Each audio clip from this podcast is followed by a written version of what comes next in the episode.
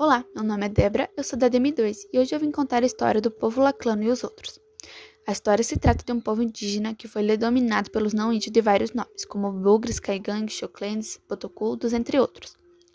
E então seus descendentes decidiram se chamar de Laclano, o clã do sol. A história começa com um casal chamado Bo e Coven. Sua esposa está prestes a dar à luz a uma menina que se chamará Kozekla. Começa-se o ritual do recém-nascido, o primeiro ritual é o paense, onde seus tios serão considerados seus pais cerimoniais, chamados Telé e Jople. Pega o adolescente o cordão umbilical, junto com ervas medicinais, e colocam em um cesto e levam até um córrego, simbolizando a saúde da criança. Depois disso, é envolvido em seu tornozelo 20 voltas de cordel e ela ficará duas semanas sem comer alimentos cozidos. Passará essas duas semanas e é feita uma festa onde desamarrarão o cordo e ela receberá seus alimentos cozidos.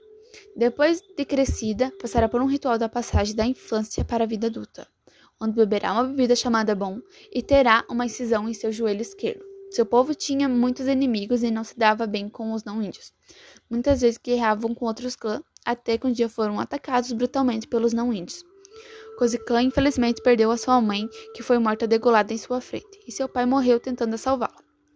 Ela correu para a mata, mas foi alcançada e levada por eles até um orfanato onde uma família adotou e lhe ajudava de várias formas. Porém, ela, com muito medo e traumatizada, demorou para ver que eles só queriam ajudar ela. Passado alguns anos, surge um bom doutor que quer ajudar a encontrar seu clã. Assim que ela consegue reencontrar sua família, eles não a reconhecem e a rejeitam. A população indígena atualmente continua sendo dizimada e ameaçada violentamente, dia após dia.